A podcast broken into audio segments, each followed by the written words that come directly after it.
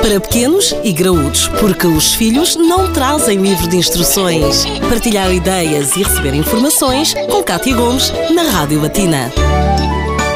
No Pequenos e Graúdos de hoje vamos debruçar-nos sobre um estudo que diz que deixar o bebê chorar melhora a qualidade do seu sono. É isso que vamos tentar perceber com o pediatra Hugo Rodrigues. Doutor Hugo, uh, isto acaba por ser aqui uma opinião um bocadinho pessoal barra profissional. Efetivamente existe algum tipo de ligação entre o chorar e a qualidade do sono? Pois, este estudo foi publicado na revista Pediatrics, veio um bocadinho contra a corrente que tem surgido nos últimos anos, que é de que se deve evitar que os bebés eh, chorem muito antes de adormecer, até para não alterar alguns níveis de, de neurotransmissores e o funcionamento cerebral poderia perturbar não só a qualidade do sono, como também ter algumas repercussões de, para a frente, na idade adulta, até em termos de humor, de autoestima. Este estudo acho que tem a vantagem de abrir horizontes e pôr as pessoas a pensar um bocadinho, porque se calhar também caímos no, no radicalismo oposto. Agora é assim, se me perguntar a minha opinião pessoal, não defendo que os bebés devem chorar para dormir. Acho que os bebés devem adormecer num ambiente tranquilo. Deve-se perceber que as crianças pequenas precisam de contacto físico para se sentirem seguras e, portanto, nós devemos dar essa segurança às crianças para que elas consigam adormecer tranquilamente e depois, sim,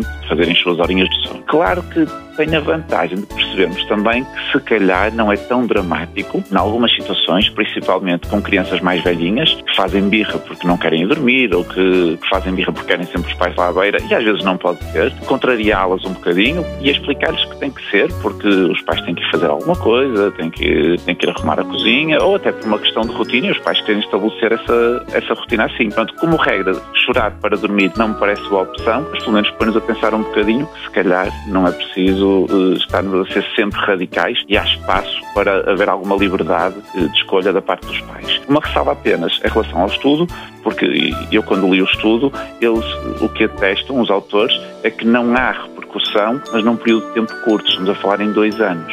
E, portanto, não quer dizer que para a frente não haja nenhuma repercussão do ponto de vista emocional e da segurança das crianças. Portanto, precisamos de mais tempo para a continuidade do estudo nos vir a provar ou não de que realmente, a longo prazo, não existe consequência para o bem-estar das crianças. E que pode ser benéfico quer para a autonomia da criança, quer também para a autonomia dos próprios pais. Sim, é importante trabalhar a autonomia da criança, é importante que a criança aprenda a dormir, é importante para ela, é importante para os pais. Há vários métodos para o fazer. Eh, pessoalmente, volto a dizer, acho que não se deve fazer com métodos que sejam muito agressivos e que uh, insistam em deixar a criança chorar. Acho que podemos tentar ensinar essas regras de uma forma mais agradável para todos, mas sim, na minha opinião, o sono ensina-se e deve ser trabalhado desde os primeiros meses de vida. E é sobre isso que vamos falar numa outra edição do Pequenos e Graúdos, de técnicas e algumas dicas que pode aplicar no ato de deitar. Doutor Hugo, muito obrigado e até uma próxima edição.